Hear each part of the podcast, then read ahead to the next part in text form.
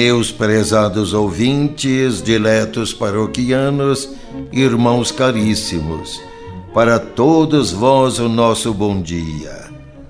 Ansiosos pelo que nos possa trazer a paz, famintos de tudo que nos fortaleça na caminhada, sequiosos pela água viva que sacia a nossa sede de alegria, de conforto, de amor nós nos voltamos para aquele que tudo nos oferece pela Sua palavra que nos trouxe e a quem nós saudamos.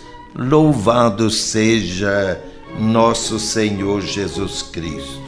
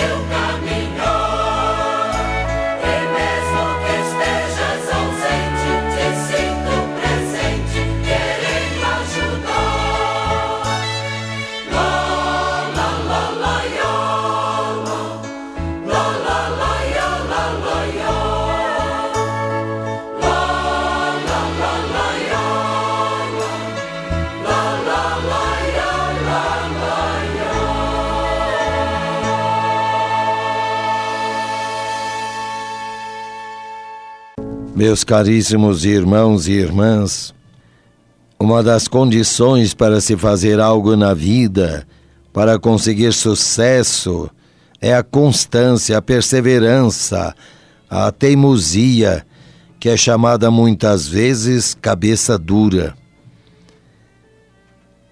É muito raro conseguirmos alguma coisa na primeira tentativa, no primeiro esforço.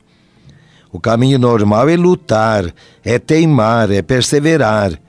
Isso já nas coisas materiais, perseverar. Ai de nós se os agricultores não fossem teimosos e deixassem de plantar porque faltou chuva ou veio geada. Se deixassem de plantar porque a primeira plantação não deu certo. Ai do aluno se o professor abandonasse a aula porque o aluno não aprendeu na hora ou foi mal sucedido numa prova. Ai dos filhos se os pais não teimassem em corrigi-los, orientá-los, formá-los. Ai de nós se os médicos abandonassem os doentes, porque o primeiro remédio não curou, nem restituiu a saúde. Em tudo e em todas as atividades é preciso a persistência, a perseverança, a teimosia. Isso também nas coisas espirituais. É preciso teimar em bater a porta de Deus. Deus nos prometeu atender, mas não marcou prazos nem garantiu sermos atendidos na hora. Mesmo quando Ele nos chama, nem sempre nos diz na hora a sua vontade. É preciso perseverar na escuta, sofrer as demoras de Deus, como nos diz o livro santo. Deus chamou o pequeno Moisés, o pequeno Samuel, quatro vezes. Só na quarta vez manifestou a sua vontade. Jesus garantiu no Evangelho: pedi e recebereis, procurai e achareis, batei e a porta se abrirá. Palavras que transmitem certeza do interesse do Pai em nos atender, mas Jesus não disse que seríamos atendidos imediatamente na hora. Não merece ser atendido quem não insiste, não persevera. A insistência prova o interesse, demonstra precisão, a urgência que temos daquilo que pedimos. Em todas as coisas, materiais ou espirituais, é preciso saber esperar, perseverar, insistir, teimar. E essa é a teimosia boa. A teimosia que é qualidade de caráter, que é fruto da fé. Essa é a teimosia boa, porque há uma teimosia má. Aquela teimosia que nasce de não querer ver, de não querer abandonar a própria opinião, do orgulho em ter que reconhecer os próprios erros, os maus caminhos. Essa é a teimosia má é a cabeça dura. E como se diz, não há cabeça mais dura do que a cabeça vazia. A teimosia que nasce da cabeça vazia, a cabeça dura que é dura porque é vazia, essa teimosia é perigosa. E o que é cabeça dura? A gente que faz do seu eu a regra suprema da vida só enxerga a si mesmo. E se enxerga os outros, os enxerga através das lentes do próprio eu. Só eu sei, só eu decido, só eu entendo, eu me basto a mim mesmo. Eu mesmo entendo de tudo. E mesmo que não use dessas palavras, na prática age assim é uma verdadeira doença que tem raízes na pouca compreensão da vida, na inteligência curta ou na vontade deformada. O egoísmo cega a inteligência. Passa-se a ver só os próprios interesses, o proveito pessoal unicamente, o próprio pensamento. O egoísmo deforma a vontade querer só a si mesmo, as próprias qualidades, os recursos pessoais. A inteligência e a vontade envenenadas pelo próprio eu, pelo egoísmo. E a pessoa passa a ver só a si mesmo como se o mundo se resumisse nele.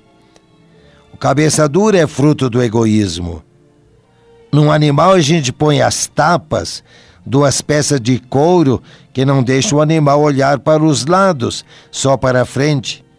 E assim é fácil conduzir o animal ou fazê-lo trabalhar.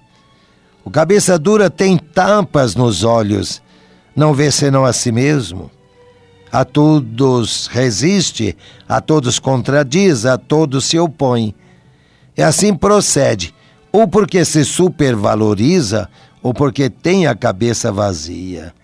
Quando a cabeça dura é dura só pela dureza, ainda se pode fazer alguma coisa. Muita cabeça dura se amoleceu com a vida. A vida ensina a gente que não se pode fechar-se em si mesmo, não se pode fazer só a própria vontade. A vida castiga, faz sofrer e assim ensina a gente. E quebra muita cabeça dura. O que os conselhos não conseguiram, o que as advertências não alcançaram, a vida trouxe muitas vezes, e muitas vezes trouxe dolorosamente, porque a vida é uma mestra severa. Ela ensina sim, ensina com os fatos, com as decepções, ensina com os sofrimentos. A vida é uma escola dura, é uma mestra severa. É preferível amolecer a cabeça através do esforço pessoal para se corrigir, para se aperfeiçoar. Os outros existem para nos ajudar, não apenas para nos atrapalhar. Pedir conselho, buscar orientação, não é sinal de deficiência, nem demonstração de fraqueza. É antes sinal de sabedoria. Duas cabeças pensam mais que uma só. Quatro olhos enxergarão seguramente mais que dois apenas.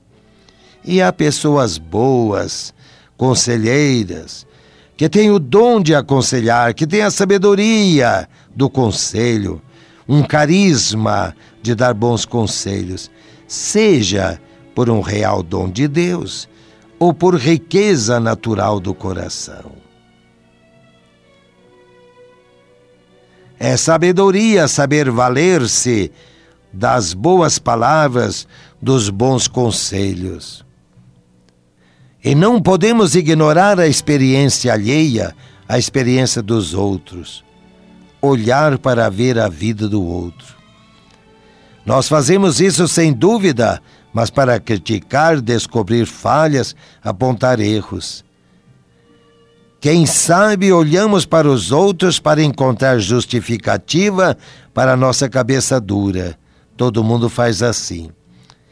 Mas não olhamos para aprender para nos valer da experiência dos outros, para nos enriquecer com a sua vivência, para nos prevenir das suas quedas. A vida nos ensina pela nossa caminhada e pela caminhada dos outros.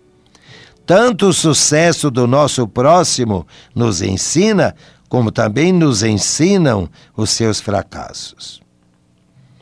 Pôr as barbas de molho, diz o povo, com sabedoria. E o que é pôr as barbas de molho? É prevenir-se diante dos fatos adversos que vemos na vida dos outros. Pôr as barbas de molho é cuidar de não cair nos mesmos erros em que os outros caíram, de não entrar pelo caminho que outros entraram e se deram mal. Jesus nos fala no Evangelho dos sinais dos tempos. Ele nos mandou observar, penetrar, tirar lições dos sinais dos tempos. Mas que são os sinais dos tempos? São os acontecimentos que presenciamos, os fatos que chegam ao nosso conhecimento, são os eventos no mundo. Tudo deve nos ensinar. Não somos apenas espectadores dos acontecimentos que se sucedem perto ou longe de nós. Devemos ser intérpretes dos acontecimentos. Isto é perceber as repercussões que os acontecimentos têm em nós. Hoje, tudo o que acontece em qualquer parte do mundo repercute em nós, pois os meios de comunicação acabaram com as distâncias. E o mundo ficou pequeno, virou uma aldeia.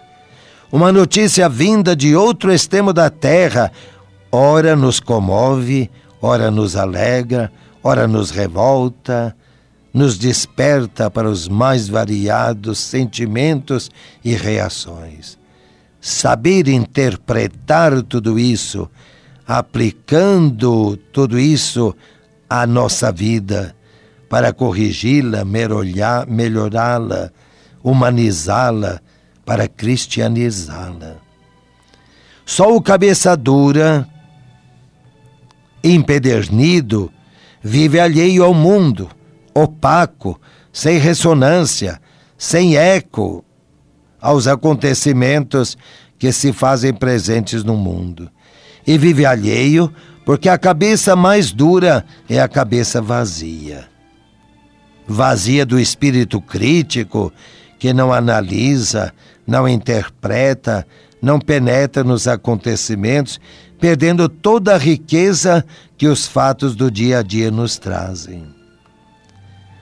Vazia do conhecimento de si mesmo, criando assim uma visão muito pessoal e por isso mesmo unilateral, restrita, diminuta, vazia da palavra de Deus.